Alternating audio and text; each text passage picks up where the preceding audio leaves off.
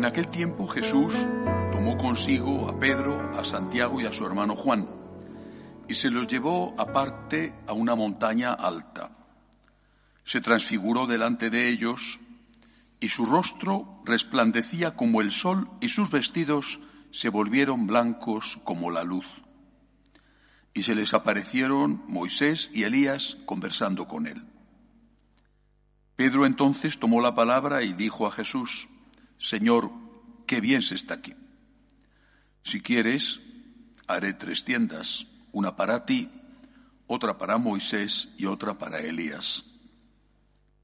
Todavía estaba hablando cuando una nube luminosa los cubrió con su sombra y una voz desde la nube decía, Este es mi Hijo, el amado, mi predilecto, escuchadlo. Al oírlo, los discípulos cayeron de bruces llenos de espanto. Jesús se acercó y tocándolos les dijo, levantaos, no temáis. Al alzar los ojos no vieron a nadie más que a Jesús solo. Cuando bajaban de la montaña, Jesús les mandó, no contéis a nadie la visión hasta que el Hijo del Hombre resucite de entre los muertos. Palabra del Señor. Yo espero que los más mayores de vosotros todavía recordéis aquellas viejas películas de cine mudo o las primeras películas en que se hablaba, aquellas geniales películas de los hermanos Marx, con frases que han quedado eh, o que deberían haber quedado dentro del acervo popular aquella de más madera es la guerra cuando van en la locomotora. Groucho, sin duda el más simpático de los tres hermanos, Groucho decía, en esta vida, para ser feliz, hay que tener buen humor y mala memoria. No estoy de acuerdo con Groucho Marx. Hay que tener buen humor y hay que tener buena memoria, pero buena memoria selectiva. Y nosotros tenemos mala memoria para unas cosas y buena memoria para otras. ¿Qué es lo que olvidamos? Lo bueno, los favores que nos han hecho, la ayuda que nos ha dado esta a la otra persona, nuestros padres. Eso lo olvidamos fácilmente. ¿Qué es lo que recordamos? Lo malo. Si alguien nos hizo un agravio, si alguien no nos ayudó, incluso aunque esa persona nos hubiera ayudado muchísimo tiempo antes. Y eso nos hace efectivamente infelices. Y además hay un añadido a esa eh, infelicidad, que es el de sentirnos víctimas de injusticia. Que a veces las injusticias, por desgracia, existen y somos víctimas de injusticia. Pero otras no tanto. No, no es una injusticia no es una injusticia que tengas un problema, que tengas una enfermedad o que tengas, o por lo menos muchas veces no es una injusticia. No es una injusticia que una persona no te pueda ayudar y te diga, lo siento, no puedo darte esto que me pides. si estás pidiendo un favor, estás pidiendo un favor, no estás reclamando un derecho. Y no es una injusticia que Dios permita ciertas cosas que te hacen sufrir, aunque tú no entiendas por qué Dios permite eso. En la vida, para ser felices, hay que tener buena memoria. Buena memoria selectiva. Hay que recordar lo bueno. Y de lo malo, sacar lecciones para no tropezar dos veces en la misma piedra, que es una cosa muy característica de los seres humanos. ¿Por qué os digo todo esto? Porque de eso va el Evangelio de hoy. Nuestro Señor está preparándoles para el escándalo de la cruz. Se lleva a los tres con los que tienen más confianza. San Pedro, que va a ser el líder de la Iglesia, su sucesor. San Juan, la persona más espiritual de todos ellos, el corazón de la Iglesia, el místico, el que va a cuidar de la Virgen, el que estaba más unido a Nuestra Señora. Santiago, el misionero, el que va a partir enseguida a evangelizar hasta el fin de la tierra, hasta el finisterre, entonces conocido. Los tres eran los más cercanos a su corazón. Se los lleva para prepararles para el escándalo de la cruz. Vale. ¿Qué hace Jesús? Ejercicios espirituales.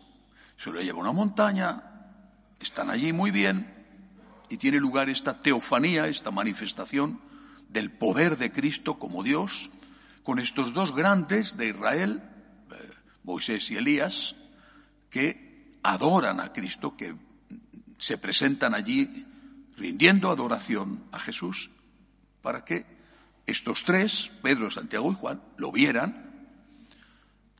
Cuando llegara el momento de verle crucificado, cuando llegara el momento del escándalo de la cruz, recordarán este momento de luz el tabor, el momento de luz en el tabor no era solo para ese instante, para disfrutar de ese paisaje bellísimo, entre otras cosas, y de ese momento maravilloso que lleva a Pedro a exclamar que bien se está aquí, hagamos tres tiendas.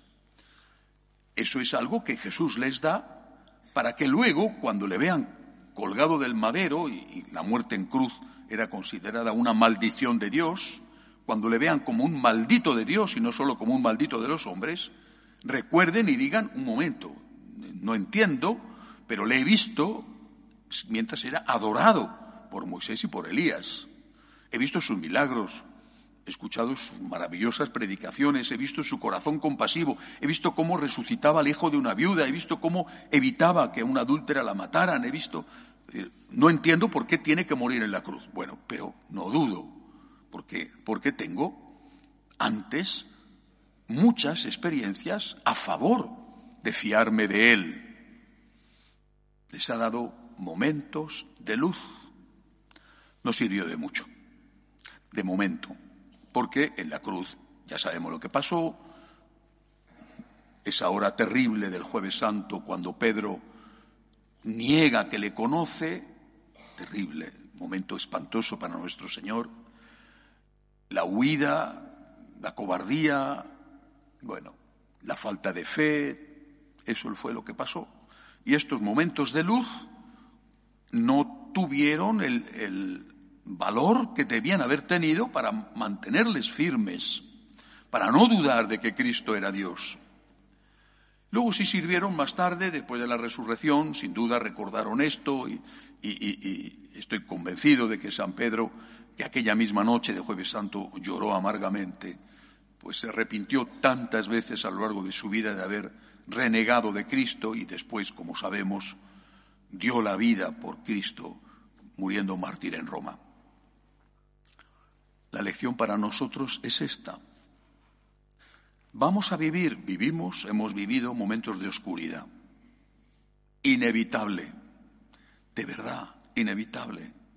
Forma parte de la vida.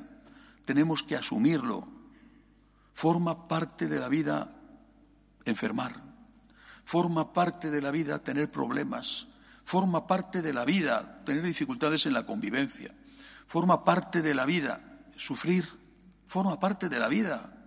No es una injusticia, es que es parte de la vida. Lo que el Señor quiere enseñarnos es que en esos momentos, cuando no entendemos el por qué, como los apóstoles al verle crucificado, en esos momentos también está Dios detrás. En esos momentos en que tú no sabes por qué y te parece que estás abandonado, no lo estás.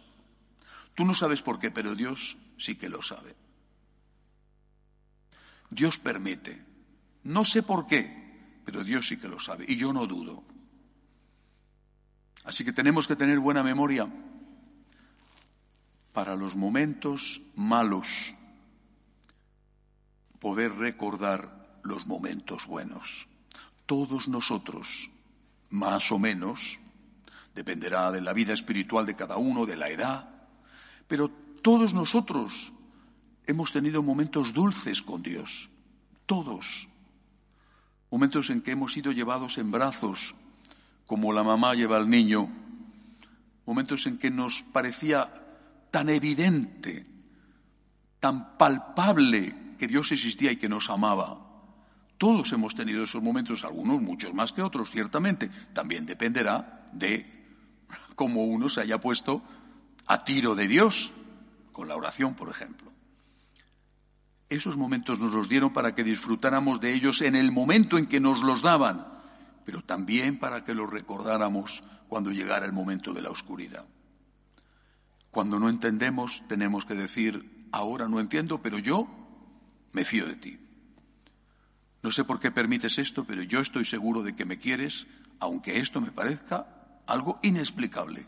Yo, Señor, confío en ti. Esta tiene que ser nuestra palabra en esos momentos de oscuridad, porque es ahí donde tenemos que demostrar nuestra confianza en Dios. No cuando todo va bien, sino cuando hay motivos que nos llevan a preguntarnos, ¿por qué si Dios me ama permite esto? Bueno, pues después de esa pregunta tenemos que decir, yo, Señor, confío en ti. Yo, Señor, me fío de ti. Jesús al final de esta teofanía, de esta experiencia mística especial, les dice, estaban, dice el Evangelio, estaban asustados, habían caídos en el suelo, bueno, debió de ser impresionante aquello les dice, levantaos, no temáis. Esto es lo que nos dice a nosotros. Levántate de esa postración en que el dolor te ha introducido. El dolor te ha derribado por tierra. Porque ni siquiera la muerte es tan terrible como el dolor, que suele ir como el anticipo de la muerte en muchos casos. El dolor te ha derribado por tierra. Si no estamos preparados para esto, si nosotros sacerdotes no os hemos preparado para afrontar el dolor, si no os hemos preparado para ser felices, también cuando sufrís hemos fracasado. Y quizás si no os hemos preparado es porque no estamos preparados nosotros. En ese momento en que estás por tierra, en que estás crucificado, en que te haces preguntas sin respuesta, en ese momento Jesús te dice, levántate y no tengas miedo. No te he abandonado. No te he dejado de la mano. Sigo estando contigo. Levántate, levántate, no te quedes en el suelo postrado, hundido, desesperado. Levántate, estoy contigo. No tengas miedo. Aunque tú no entiendas, hay una explicación levántate y piensa, no hay que olvidarlo, piensa que la vida aquí en la tierra son cuatro días. Santa Teresa decía que era una mala noche en una mala posada. Y ella seguramente, como era tan viajera, debía de saber lo que significaba pasar las noches en malas posadas. La vida es siempre corta.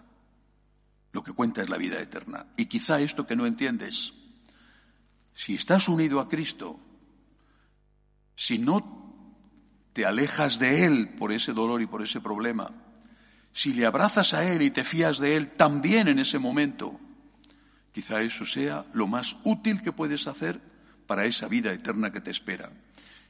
Y también lo más útil que puedes hacer para aquellos que te ven cuando te ven sufrir sin desesperarte. Estás dándoles la mejor lección que jamás pueda darle alguien a otra persona. Así ama un cristiano y así sufre un cristiano.